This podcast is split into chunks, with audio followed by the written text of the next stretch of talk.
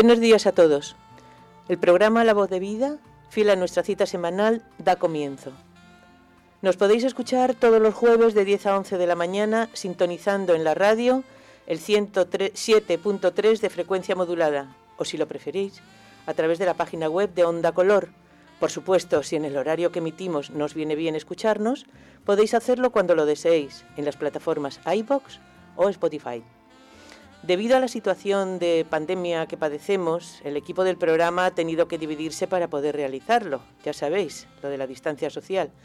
Es por eso que el jueves pasado os dieron la bienvenida a esta cuarta temporada del taller de radio del aula de mayores de la Universidad de Málaga los compañeros que hoy no están con nosotros.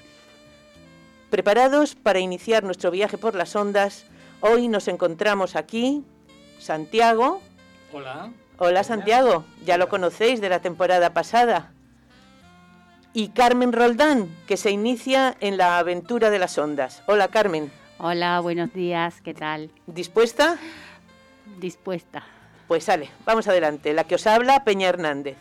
Agradecer, antes que nada, todo el esfuerzo que en esta situación que vivimos hace nuestro profesor Fran Martín para que podamos seguir acercándonos a vosotros a través de esta emisora. Santiago, infórmanos del contenido del programa de hoy. Hoy tenemos tres magníficos contenidos. Empieza nuestra amiga Peña hablando de sus mujeres, en este caso de cuatro mujeres premiadas con el Nobel, tres científicas y una de literatura, casi todo un récord.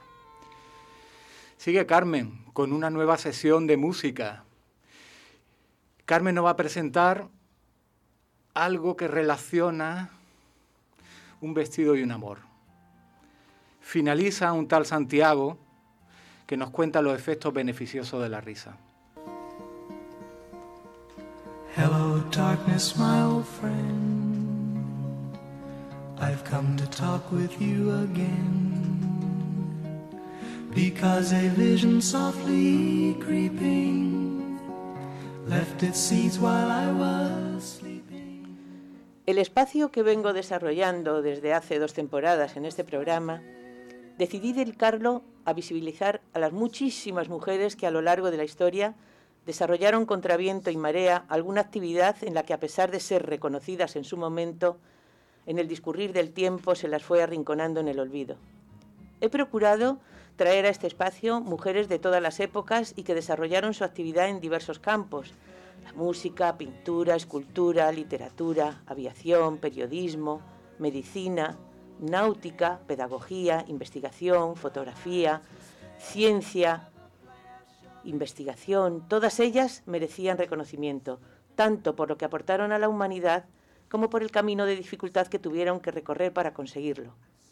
Desde hacerse pasar por hombres para conseguir realizar unos estudios, pilotar aviones, participar en la conquista de América, firmar con nombre masculino, con el nombre incluso de un hijo menor de edad, ver cómo se apropiaban de sus trabajos maridos, hermanos o compañeros, o dejar de desarrollar su actividad porque había llegado el momento de casarse y dedicarse por entero a su familia, que era lo que tenían que hacer, cuidar marido e hijos.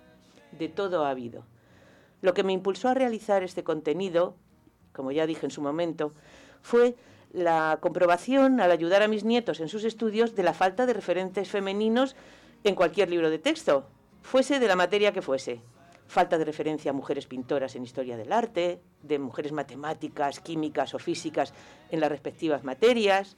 Vamos, exactamente igual que cuando yo estudié, incluso cuando lo hicieron mis hijos.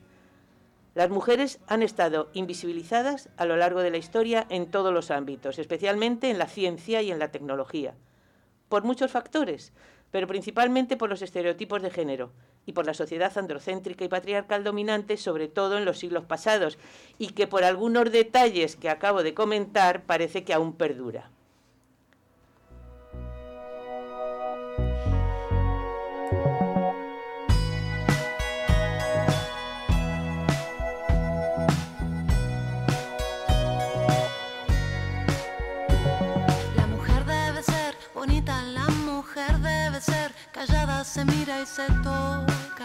Y no dice nada. De repente sentí algo, llegó por mi espalda, me sacudió voces fuertes, tan enojadas. Pañuelo en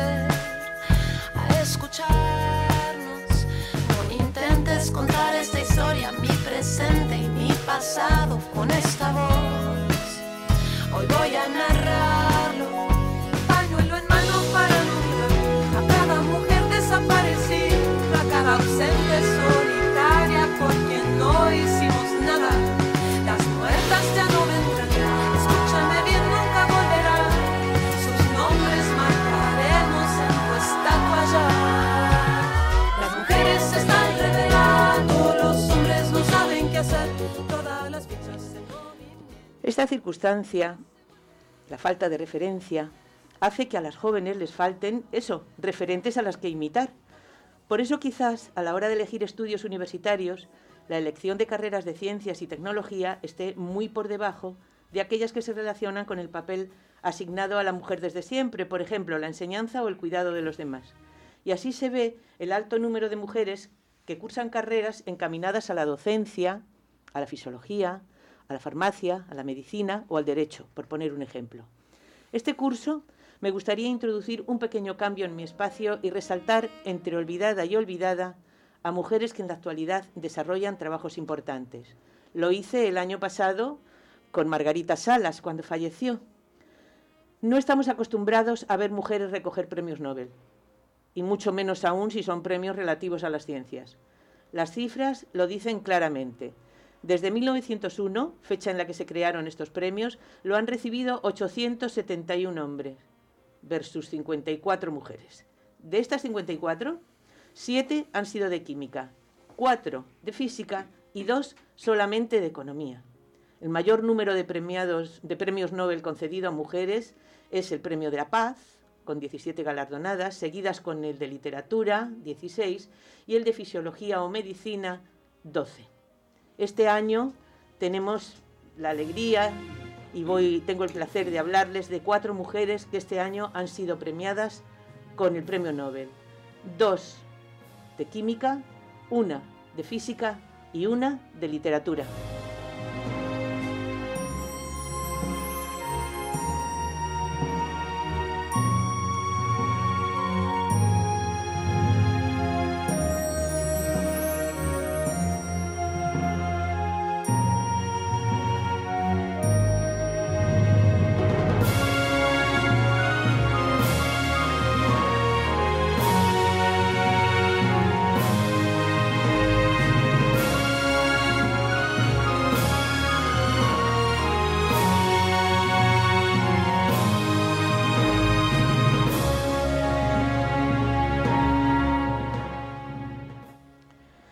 Empezaré por las dos mujeres que han compartido el Premio Nobel de Química. Se llaman Emmanuel Carpentier y Jennifer Doudna. Se les ha concedido, según dice el Comité del Nobel, por la técnica conocida como las tijeras de CRISPR, que es un método que permite hacer cambios en la estructura del ADN de animales, plantas y microorganismos con altísima precisión se define como la técnica que ha permitido reescribir el código de la vida. Este método ha contribuido a hacer a los cultivos resistentes a ciertas plagas y a sequías, al desarrollo de nuevas terapias contra el cáncer y ha puesto la base para que se puedan curar enfermedades hereditarias. Emmanuel Carpentier es microbióloga, bioquímica francesa, de 51 años y trabaja como investigadora en el Instituto Max Planck de Biología de la Infección de Berlín. Su primer premio lo recibió en 2011. Era para científicos jóvenes y prometedores. Jennifer Doudna es bioquímica estadounidense, de 56 años, y trabaja en la Universidad de Berkeley, en California, como catedrática de biología celular y molecular. También obtuvo su premio en 1996 a jóvenes investigadores. Parece que los jurados de dichos premios no se equivocaron. Entre estas dos mujeres hay un factor muy a destacar. Han colaborado en sus investigaciones y han firmado las publicaciones de forma conjunta. Incluso ambas han recibido, antes que el Nobel, numerosos premios compartidos. Nueve en total, y entre ellos, en 2015 recibieron el Princesa de Asturias. Hago este comentario porque generalmente, en un tanto por ciento muy elevado, cuando el premio Nobel es compartido por hombres, sus investigaciones suelen ser competitivas. El premio Nobel de Física ha sido compartido este año por dos hombres y una mujer. Hablaré de la mujer. Andrea Goetz. Según dice el Comité Nobel, se le ha concedido por su investigación y descubrimiento de un objeto compacto supermasivo en el centro de nuestra galaxia. Tiene que ver con estudios sobre agujeros negros. En este programa es complicado, incluso para mí, explicar exactamente sus investigaciones. Andrea es una astrónoma estadounidense de 55 años, nacida en Nueva York, pero criada en Chicago. En 2014, la revista Discover la incluyó entre los 20 científicos más importantes de Estados Unidos en su campo. También es poseedora de numerosos premios y trabaja en la Universidad de Los Ángeles, en la UCLA. Como veréis, estas tres mujeres premiadas con los premios Nobel de Ciencia son jóvenes. Carpentier tiene 51 años, Dudna 56 y Andrea Goetz 55. Eso me alegra terriblemente porque no han empezado a trabajar antes de ayer. Llevan muchísimo tiempo en investigación, consiguiendo muchísimos premios. Y la cuarta mujer que resaltaremos hoy ha sido premiada con el Nobel de Literatura. Se llama Louise Gluck y se la concede por su inconfundible voz poética que con austera belleza vuelve universal la existencia individual. Eso dice el Comité del Nobel. Luis nació en Nueva York en 1943. Ronda los 77 años. Ha publicado 11 libros de poesía, así como numerosos ensayos. En 1993 fue ganadora del premio Pulitzer por su libro de poemas El iris salvaje. También es poseedora del premio William Charles Williams, que concede la Sociedad de Poesía estadounidense que concede perdón, la Sociedad de Poesía estadounidense. Y en el 2003 fue designada poeta laureada de los Estados Unidos. En España hay muy poca obra traducida de ella. Creo que hay cinco o seis libros nada más. Entre ellos sí está El iris salvaje. Es un poemario precioso. Creo que estas cuatro mujeres, aunque no, hayan, no vayan a inundar los programas de nuestras televisiones ni siquiera de los noticieros, creo que merecen ser reconocidas. ¿Qué os parece, compañeros? Gracias, Peña. Me ha encantado el resumen que has hecho de estas cuatro mujeres. Pues sí, la verdad es que hay mucho todavía que decir en el campo de la ciencia por parte del género femenino, aunque tampoco le veo muchísimas más connotaciones machistas en ese sentido. Pero en fin, poco a poco vamos, vamos, vamos ocupando puestos de responsabilidad. ¿Y tú, Santiago? Pues yo tengo que decir que no van a poder ir a Suecia a recoger el premio. Ya. Que se lo llevan a su casa, ¿no? Pues sí, se lo este llevarán a, su casa y el talón también. ¿eh? Pero entonces esas mujeres no se van a ver la tele con sus frac y sus cosas, ¿qué? Hombre, frac no creo que se fueran a poner, digo yo, pero vamos, igual, no sé, tampoco tiene mucho que ver. Pero sí, ¿no? Ni siquiera mm, van a estar muy resaltadas en los noticiarios por eso, porque la ceremonia, hombre, a lo mejor se hace como se ha hecho la de Princesa de Asturias, ¿no? Un poco el que el que quiera, no, los de Estados Unidos de luego no van a poder venir, no sé el resto de los premios Nobel a quienes se han concedido porque me he centrado en, en las cuatro mujeres, pero a lo mejor hay algún europeo que puede entrar, yo qué sé la cosa está como está. Pero bueno, lo importante es el reconocimiento de, un trabajo y eso es lo que quiero resaltar. Sí, Peña, me ha llamado mucho la atención que generalmente cuando el premio Nobel para mujeres es humanístico, podríamos decir, literatura, premio Nobel de la Paz, siempre va en singular. Pero generalmente cuando recibimos, me incluyo en el campo de las mujeres, el Nobel, en ciencia siempre lo vamos a hacer acompañadas de, hombres. Eh, ¿A qué crees tú que se debe esto? Pues mira, yo pienso que se debe a que la investigación, porque generalmente son trabajos de investigación, no se suele hacer de forma privada. La investigación es un trabajo de equipo que puede estar dirigido por o no dirigido, o ser un trabajo de equipo en conjunto. Y entonces supongo que eso es lo que hace que la concesión, porque incluso en los hombres también ocurre. Eh, tampoco es tan raro que, vamos, yo creo que hay una gran cantidad de premios Nobel de, ciencia dado a hombres, medicina, que son muy compartidos, compartidos aunque no, aunque entre ellos hubiera rencillas e incluso a ver quién publica antes para mm, chafar la investigación del que conocen que se está haciendo. Yo pienso que por eso, claro, el equipo compartido en literatura es más difícil porque lo que se previa generalmente es una obra, no es una aportación, como si dijéramos, vamos, interpreto yo. Pues sí, creo que, llevas toda la razón. También me gustaría saber otra cosa con el tema, como es un tema sensible al, tema feminista y todas estas cosas, pues mm, Andrea Guez es con lo que has dicho tú, es la premio Nobel de Física este año, pero no es la primera mujer que gana el premio de Nobel de Física. Ya sabemos que fue Marie Curie la primera que lo recibió y después recibió el premio Nobel de Química unos años más tarde.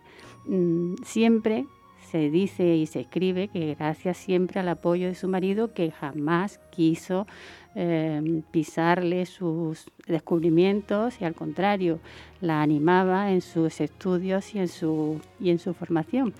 Incluso cuando fueron a recoger el premio Nobel de Química, Becquerel, eran Becquerel, Pierre Curie y ella, eh, como la academia parece ser que no quería que fuera ella, uh, Becquerel también se negó a recoger el premio si ella no subía con sus compañeros. Eh, ¿Tú crees que si hoy en día, en los términos periodísticos y los medios, se habla del apoyo de un marido, o puede tener cierta connotación machista o, no? Bueno, yo lo primero que pienso, Carmen, es que a Marie Curie no se la apoyó a Maggie Curie lo único que tuvo la suerte, la suerte de tener un marido y un compañero de premio que fue el que descubrió realmente la reactividad, porque fue Henry Becker el descubridor de la reactividad, era alumna de Marie Curie. Lo que tuvieron fue un sentido de la equidad y de la justicia, porque Marie Curie no pasaba por allí, por el laboratorio, a hacerles un café. Eh, desde el principio inició, de hecho su tesis doctoral fue sobre la radioactividad, con lo cual lo que es infame es lo que ha ocurrido con otras científicas. De hecho, a Maggie Curie cuando le concedieron el Nobel en el 2011 ya había muerto su marido, no tuvieron que apoyarla a nadie. ¿Entiendes? Yo creo que ahí lo que se hizo fue un acto de justicia. No fue tanto con Rosalind Franklin, por ejemplo, que se apropiaron de su trabajo. Totalmente. Y al cabo de los 32 años, uno de los que compartió el premio Nobel de Medicina de aquel año, que creo que fue en el 62 o así, dio a conocer que había sido una injusticia tremenda, que sus estudios sobre la estructura fotográfica, porque ella era cristalógrafa, sus estudios de, de rayos X sobre la estructura de, helicoidal del ADN fue la base para que ellos pudieran luego gestionar el... o como le pasó a la mujer de Einstein, mm, que su, quien inició el, estudio del movimiento relativo fue ella en su tesis doctoral, que la hizo dos años antes que Einstein porque era mayor que él. Y sin embargo, no se la ha nombrado nunca, ¿no? Bueno, se la ha empezado a nombrar a partir de que en los ochenta y tantos se descubrieron aquellas cartas con tanto con Albert como con su hermana. Así que eh, pienso que hoy en día el apoyo eh, lo que debe consistir es en no poner trabas y que cada uno llegue donde tiene que llegar por sus propios méritos. Si apoyar se entiende reconocer los méritos, pues no me parece una cosa machista. Si se hace en otro sentido, no como noticia, sino porque realmente un señor, aprovechándose de un determinado poder, cuela como si dijéramos a alguien, entonces ya es que sería machista, no es que sería una connotación. Creo yo, vaya. Vale, muchísimas gracias. Gracias a ti, Carmen.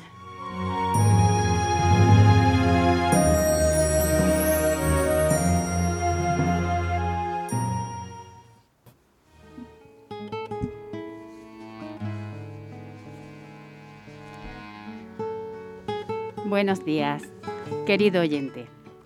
Soy Carmen Roldán, como ya os han anunciado mis compañeros de programa, y arranca mi participación en este programa que da voz a la experiencia, inaugurando una nueva sección musical. Imposible sustituir el trabajo de mi antecesor en este tipo de espacios, Paco Frías, al que desde este micrófono mando un saludo cariñoso pero lo que sí sé que no es imposible es escuchar o hablar de música en algún instante de nuestra rutina diaria. Tal vez cantar, aunque sea bajo la lluvia. ¿Quién de nosotros, cuando está al volante, no sintoniza alguna frecuencia musical en la radio del coche? ¿Estás teletrabajando? Seguro que tienes activado tu Spotify. ¿Estás de shopping? Seguro que alguna vez has salido espantado de esa tienda donde no se escucha más que el reggaetón de Bad Bunny o C. Tangana o Tangana. Bueno, no sé, no, recuerdo bien el, el acento donde lo lleva. El espacio musical que hoy presento tiene un título particular, La música que me emociona.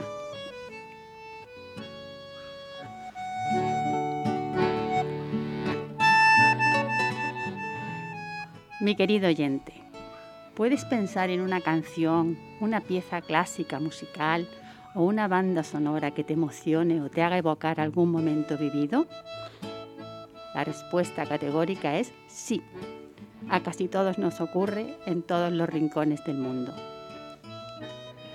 Profundicemos un poco en lo que es la emoción. Según el diccionario encontraremos varias acepciones, en una de ellas, la emoción es un sentimiento muy intenso de alegría o tristeza producido por un hecho, una idea, un recuerdo.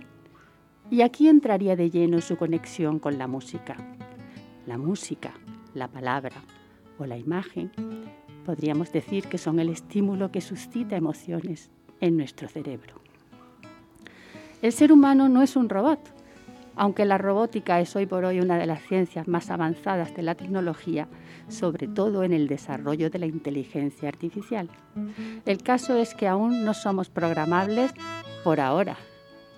En definitiva, nos aburren las operaciones repetitivas y monótonas y todo lo que hacemos es porque lo pensamos y porque lo sentimos. Hemos sido creados para crear. Sin embargo, y por desgracia, también nos gusta destruir. No toda la música es emoción. Detrás de una pulsación de una nota o de la sucesión de los sonidos que conforman una melodía, hay un universo de leyes físicas y matemáticas.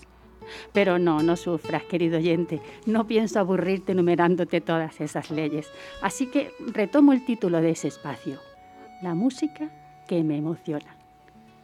Un espacio muy subjetivo porque ¿Quién me dice que tú te vas a emocionar con lo que a mí me hace sentir? Yo tampoco lo pretendo, pero sí quisiera lograr que este espacio subjetivo se convierta en un espacio sugestivo, del latín suggestus, aquello que sugiere, que evoca, que insinúa, que apunta, que atrae. Querido oyente, quiero ser capaz de atraparte, de atraerte. Por eso te invito a que compartas mis emociones con la música. Pues bien, por la música de fondo que has estado oyendo, ya sabrás qué tema traigo en, este, esta primera sección, en este primer programa, que todavía estoy hasta un poco nerviosa, pero en fin, intentaré reconducir mis nervios. Sí, no estás equivocado. Se trata de la muy versionada Un vestido y un amor, de Rodolfo Páez, más conocido como Fito Páez, el trovador del rock argentino. Artista polifacético al que le voy a criticar como música un defecto, y es lo mucho que desafina, sobre todo en los directos, y que por supuesto se le perdona por ser un grande de la música. No en vano, algo heredaría de su madre, pianista, concertista y profesora de álgebra y aritmética. ¿Por qué me emociona un vestido y un amor? Pues porque describe a la perfección el flechazo, esa punzada aguda en la boca del estómago que todos hemos sentido con un amor a primera vista, con alguien que nos ha deslumbrado sin saber por qué, del que no sabemos nada, al que idealizamos en menos de un segundo y al que veneramos en menos de un segundo. La letra es directa y dirigida a una persona única. Es una letra sin pretensiones, pero con cuatro pinceladas moldea una historia de amor preciosa. Sobre todo, lo que más me emociona cuando la escucho es que existe también una bella historia de amor entre la letra y la música. No se pueden separar una de la otra. Hagamos un poco de historia. Fito se enamoró perdidamente de Cecilia Roth, actriz argentina y conocida en España por sus colaboraciones con directores de cine como Pedro Almodóvar. Transcribo en boca del cantautor cómo compuso este tema. Decía, esta canción surgió una noche. Yo no tenía ni 30 años, estaba desdentado y terminé en la casa de una mujer que nunca pensé que me fuera a dar bola era la mañana y ella quería que me fuera. Bueno, pues ya nos ha contado algunas cosas. Fito era menor que Cecilia y ella en un principio le dio calabazas porque ya tenía un vestido y un amor. Sí, estaba casada. Podría estar hablando durante horas de este icono de la música argentina, de sus logros, de su vida, de su miopía, su nula capacidad para leer partituras y su ilimitada fuerza en el oído. Podría decirte también, como ya puedes intuir en la vida de un genio de estas características, que Cecilia Roth no fue su única musa inspiradora. Hubo otras relaciones y otras dedicatorias que hoy no voy a comentar. Mi interés se centra en Cecilia. Así la describía Fito. Cecilia te encendía con su sola presencia cuando reía, todo se iluminaba. Querido oyente, me despido con un vestido y un amor, en la versión de Caetano Veloso. No encontré ninguna de Fito en la que no desafinase. Escucha, siente, ilumina tu cara con una sonrisa al recordar algún amor y saca a la luz tus propias emociones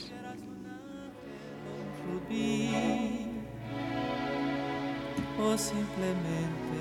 Te vi,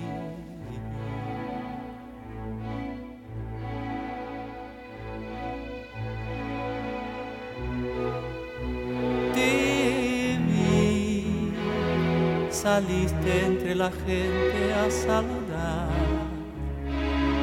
Los astros se rieron otra vez la llave de mandala se quebró o simplemente te vi. Todo lo que diga está de más. Las luces siempre encienden en el alma y cuando me pierdo en la ciudad sabes comprender. Es solo un rato no más, tendría que llorar o salir a matar. Te vi, te vi, te vi. Yo no buscaba a nadie y te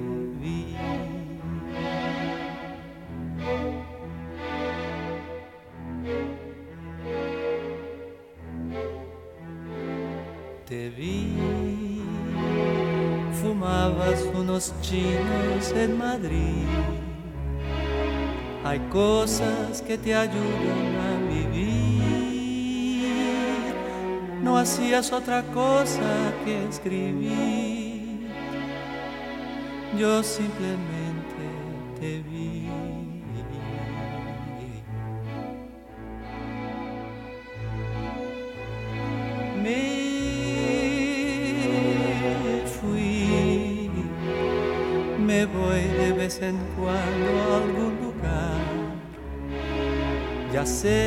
te hace gracia este país. Tenías un vestido y un amor. Yo simplemente te vi. Todo lo que digo está de más. Las luces siempre encienden en el alma y cuando me pierdo en la ciudad, vos ya sabes comprender. Es solo un rato no más, tendría que llorar o salir a matar. Te vi, te vi, te vi. Yo no buscaba a nadie y te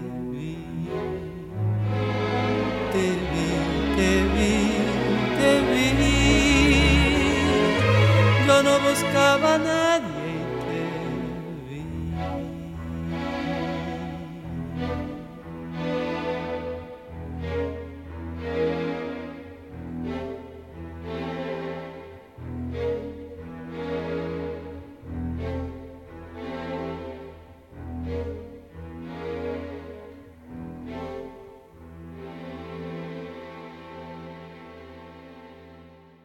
Pues Carmen, sí, realmente es una pieza musical que arranca emociones, muchas emociones.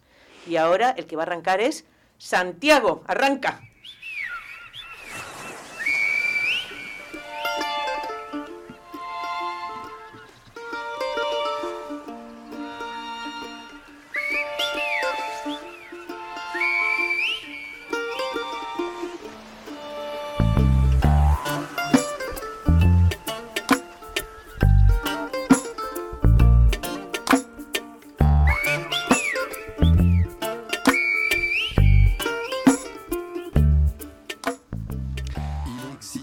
Queridísimos oyentes, emitiendo desde Onda Color en un puro directo y para toda la galaxia, por favor Peña, dime qué hora tenemos.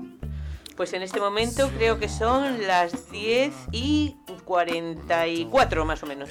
Perfecto, riguroso directo. Gracias amiga. Queridos oyentes, os quiero hacer la siguiente pregunta. ¿Le damos suficiente importancia a la risa?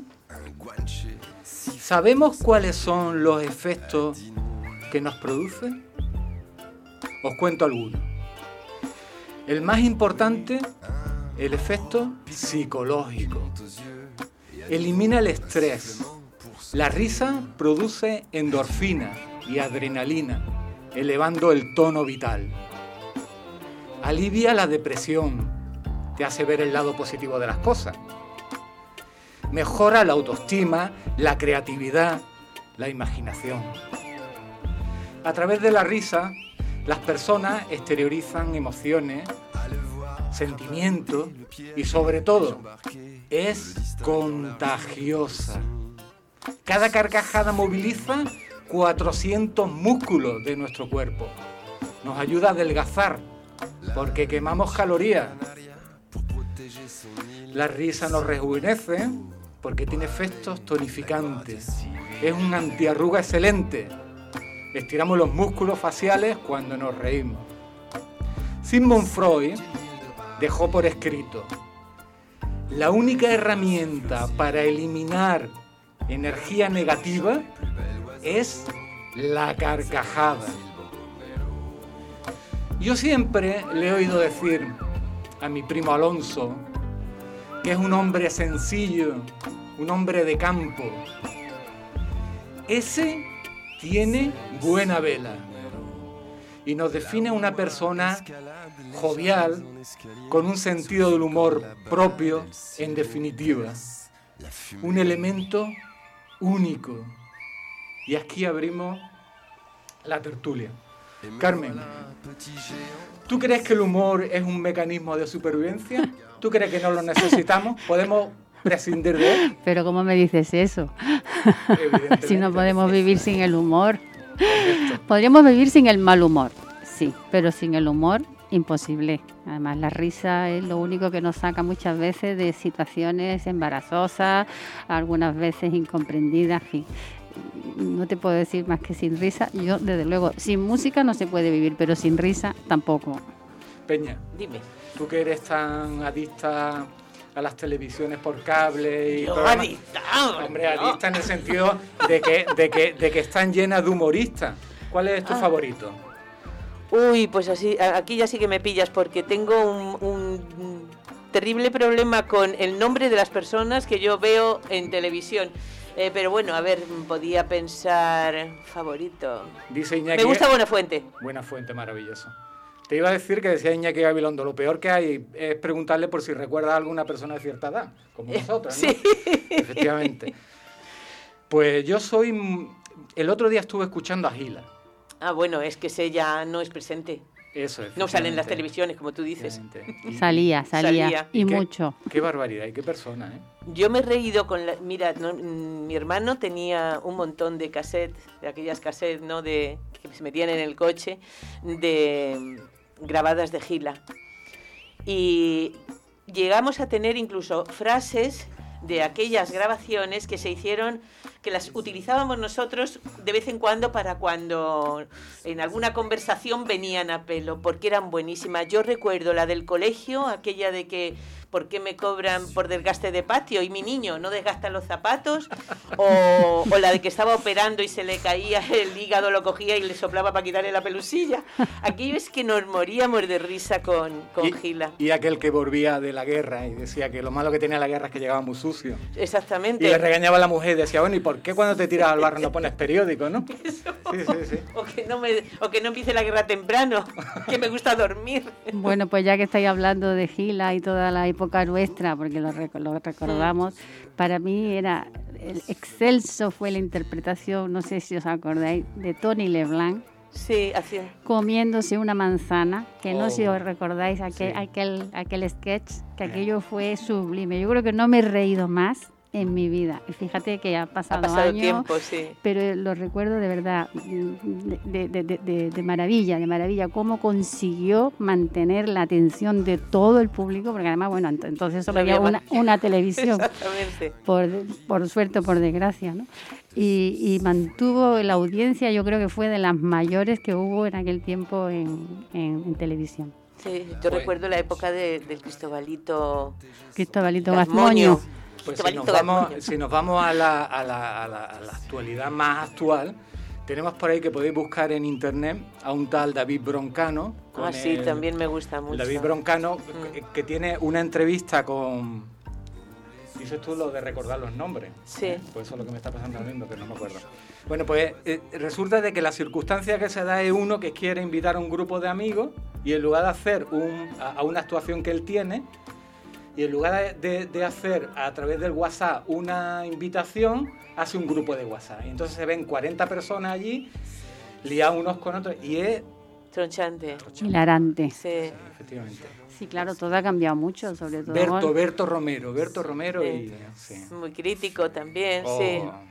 Bueno, y no, no nos vamos a olvidar a- aquí ahora de nuestro chiquito de la calzada, que a mí especialmente debo de reconocer que no me hacía mucha gracia, pero en mi casa mm, los míos se tronchaban. Y entonces, bueno, pues hagamos Hay también... gente ¿no? todavía que utiliza perfiles de él. Hombre, todos utilizamos el hasta luego Lucas y esas cosas. Sí. Pues vamos a ver, ¿qué más cosas contamos? Pues mira, te puedo decir que mm, mirando así por encimilla algo cosas de la risa, hay un libro que se llama Repensar el cerebro, escrito por un tal Antonio Rial, que sabes qué dice? Dime. Que en estudios de neuroimagen se ha demostrado que las mujeres se activan, yo con lo mío siempre, se activan con mayor facilidad las regiones del cerebro involucradas en el procesamiento del lenguaje y de la memoria del trabajo cuando escuchan algo divertido. Claro. Es decir, que, cuan- que a nosotros mm, él habla de las mujeres, no, aquí no hace comparación con el hombre, pero vamos. Sí, sí, Peña, pero, pero lo más divertido creo que es reírse de uno mismo. Bueno, Cuando uno consigue reírse de uno mismo, yo creo que mm. ahí ya se acaban todos los traumas, todos los complejos, todas las frustraciones, es decir, uno ya cuando se dice de uno mismo es porque se conoce perfectísimamente y sabe y sabe que puede. Sí, e, e, el espejo es una buena pantalla para reírse de vez en cuando. Sí. Hay que tener sentido de la autocrítica, del lo mismo que hay que tener poco sentido. Yo siempre cuando cuando en Granada estudiaba y veía a los turistas, luego ya, ni te quiero contar, cuando me vine a vivir a Málaga y en pleno mes de febrero, yo con todos mis hijos bien abrigaditos en, el Paseo del Bajondillo, en la Carihuela, y veías a los con sandalias, con los pies al aire, con un frío que hacía terrible, con aquellas vestimentas, o en Torre del Mar a los belgas, que eran un punto fino en estética, pues mm, yo dije, mira, es que son felices porque no tiene el sentido del ridículo que tenemos nosotros. Y es que el sentido del ridículo a veces eh, no produce mm, ese autocrítica y, reírse de uno mismo, sino todo lo contrario, ¿no? Sí. Y en eso los españoles andamos regularcillo a veces. Y sobre todo los años. Con los años sí se vamos perdiendo el sentido del ridículo totalmente. Sobre todo ahora, que da lo mismo una, cosa que otra, vaya como vaya, vamos. Sí. Pero sí no, pero a pesar de eso seguimos riéndonos de, de, alguien que vaya un poco más estrafalario, que no vaya de acorde con, con, el clima donde vivimos y todo eso. ¿El clima estará relacionado también con el sentido del humor? No te quepa la menor duda. ¿Seguro? Sí, Hombre, verás, el sentido del humor, entre otras cosas, es... Mm, mm, comunicar cosas. Quiero decir que las personas que viven en sitios muy fríos, donde permanecen mucho tiempo metidas en casa, como en los, en el norte, en los países nórdicos, cuando hay noche seguida tanto tiempo y se relacionan poco, tienen menos sentido del humor que los latinos, los que vivimos mucho más al aire libre. ¿Tú te acuerdas de la pipi casa larga? Hombre, no me voy a acordar, a mis hijos les pues, chiflaba. Pues, esa señora era sueca. Bueno, pero eso era mm, una serie. de televisión. No era real. Todos los suecos son como típicas tan largas, ni mucho menos. Y luego hay otra cosa curiosa que también me ha llamado la atención y es que, no sé si tú lo habrás leído, los chinos eh, tienen terapias de risa dependiendo que sea eh, con la vocal que te rías, es decir, con el ja ja ja, con el jejeje, con el jijiji y con el jujuju dependiendo la vocal en la que termina la carcajada o la risa, ellos tienen una terapia, claro, vocalmente no serán las mismas que nosotros, pero traducido a lo nuestro, parece que según eh, hagas es diferente que si haces que se activan diferentes órganos en el cuerpo. Ya sabéis que los chinos para eso son muy suyos. Pero también me ha llamado la atención eso, la risa de las vocales, que se llama. Los chinos, cuatro mil años antes de Jesucristo, tenían templos donde practicaban la risa. ¿Ves? Ya te lo digo, es una risoterapia muy común en la cultura china. Bueno, es muy común en la cultura china la risoterapia. después, después yo estaba averiguando por ahí que por mucho que grupos de antropólogos se han preocupado en buscar una cultura o una sociedad que, eh, que, estuviera desprovista del humor, no la han encontrado. O sea, han ido hacia atrás, hacia atrás, hacia atrás, y siempre había momentos de risa, momentos de, de humor. Porque yo creo que es necesaria, es necesaria. Además es que se estimulan muchísimas cosas. Eh, eh, se estimula el corticol, que es una hormona contra el estrés, para empezar, fíjate te, te ayuda a ver el mundo de otra forma. Exactamente. A ver, ¿Tú te imaginas tu día triste? Yo he estado a veces temporadillas en las que he tenido momentos de mucha tristeza. y no es nada agradable. Bueno, pero también forma parte de, nuestras emociones. la, el llanto no tiene por necesariamente por qué ser algo malo, es forma parte de, nosotros. y la tristeza también forma parte de nosotros. También son buenas las tristezas, ¿por qué no? Yo eh, reivindico un poco mis propias tristezas. es, es importante porque forman tu historia. Sí, pero tú sabes muy bien que aquí en Málaga, en el momento en que se pega cuatro o cinco días de lluvia, que creo que lo vamos a tener ya mismo, aquí entramos todos en un... En una depresión constante. depresión constante. Constante, constante. Y, todo el mundo está cabreado y todo el mundo está mosqueado. Sí, y hay que sacar el paraguas y hay atascos en, los coches y en fin, es un horror, pero es que también la vida... y no puede poner la lavadora También tiene que llover, también tiene que llover y, hay que dar gracias por la lluvia que es tan, tan necesaria y tan, y tan sobre buena. Todo en esta zona. Sobre todo por aquí. Pero es cierto que eh, lo que tú dices, la vida, a medida que vamos cumpliendo años, nos vamos dando cuenta que es una sucesión de malos ratos intercalada con buenos. Pues sí. Y esos buenos son los que hay que potenciar, porque los malos, como tú dices, las tristezas, los malos momentos, las malas épocas, hay que pasar pero hay que procurar que al menos ese sentimiento de optimismo que da la, risa, eh, en esos momentos, mm, es decir, no regocijarse con las propias tristezas, sino tener la suficiente resiliencia para poder superarlas y una forma de superarlas es conectar con la gente alegre, mm, empatizar con ellos y eso también ayuda, que a veces uno cuando está triste se aísla porque necesita, necesita vitalmente eso, pero hay que hacer un ten con ten. Sí. Al menos mi propia experiencia. La conclusión es que con la edad perdemos sentido del humor. Mm, yo no diría eso. Con la edad lo que sucede es que acumulamos, en regla, por regla general, más momentos desagradables, porque cuando vamos cumpliendo, pues hay amigos que eh, dice, es que nos hemos jubilado y ha empezado uno y otro y otro y otro. Y entonces, claro, eso a los 30 años puede suceder que un amigo se pegue un golpe en una moto y desaparezca o que muera un familiar, pero cuando ya vas cumpliendo determinados años hay muchos familiares que vas perdiendo, amigos que vas perdiendo, hijos que no que tienen problemas, en fin, vas acumulando.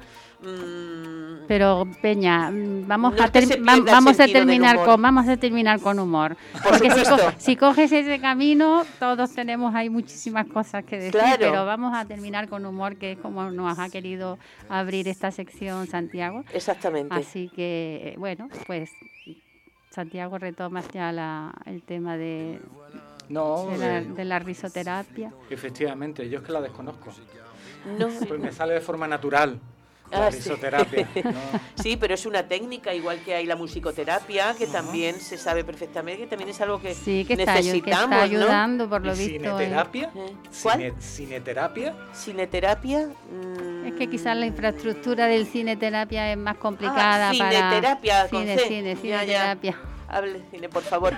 Pues hombre, la, la cine... Es que Peña, es, que Peña, nosotros somos andaluces y algunas veces nos salen las las, los ceseos. pues perdonad, no lo había entendido de principio. Hombre, a mí el cine me encanta, me ha encantado siempre, siempre. Y como tú dices, no, no tengo adicción, pero no veo televisión, salvo dos o tres programas, y el resto lo que hago es poner alguna película de noche, punto. Me encanta el cine. Pues yo estoy muy enganchado a los, a los leitmotiv estos y a todos estos mm. programas de... Y además que no me pierdo ninguno. Sí, yo también. El broncano este mm. parte la, la, pana, que precisamente tiene un hermano que organiza festivales de música clásica allí en su ah, pueblo. Ah, sí. Ah, en, la, en la zona de Jaén. desconocía ese dato, es verdad. Esos padres han tenido dos hijos magníficos. Sí, sí. Es verdad que ahora ha evolucionado mucho el humor en el tema de los medios de comunicación. Ahora los, los humoristas cuentan chistes largos, que es lo que llaman monólogo. Es un chiste encadenado detrás de otro. Y es verdad que eh, las redes sociales también contribuyen muchísimo a que, a que este tipo de, humor pues, pues sea bastante conocido y todo el mundo... yo, yo me maravillo en los momentos más chungos que hemos tenido en el mes de marzo, todos metiditos en nuestra casa y tal, la cantidad de gente que tiene un ingenio increíble a través de los medios sociales, que de cualquier cosa, de cualquier cosa le dan la vuelta, bueno... Y le sacan, y le sacan la, eh, eh, risa, y le sacan la parte tengo un primo en Sevilla, Carmen, que cuando llegó la Semana Santa y no hubo Semana Santa en Sevilla, no lo podéis ni imaginar la de cosas con las que yo llegué a carcajearme y soy de difícil carcajada cuando estoy sola. Peña, dime. Que estamos en directo y que, tenemos que despedir el programa. Vale. Vale. Venga. Venga. pues nada, que se acaba nuestro tiempo, que estamos encantados de haber compartido con ustedes este rato tan ameno esperando oírnos el jueves que viene otra vez, y el otro, y el otro, y el otro. Mm, un momento. De control me dicen que hay un mensaje galáctico Eh, bueno, pues nada, adiós y hasta el jueves que viene. Dentro mensaje, por favor.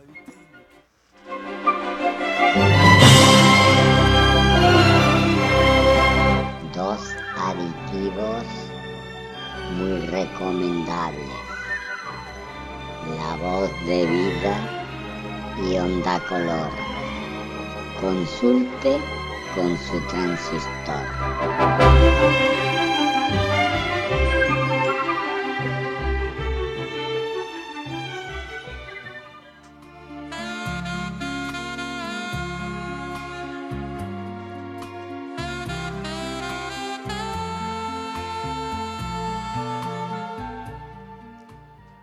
Pues amigos, como dice Santiago, aquí estaremos el jueves que viene. No nosotros, sino la otra parte del equipo.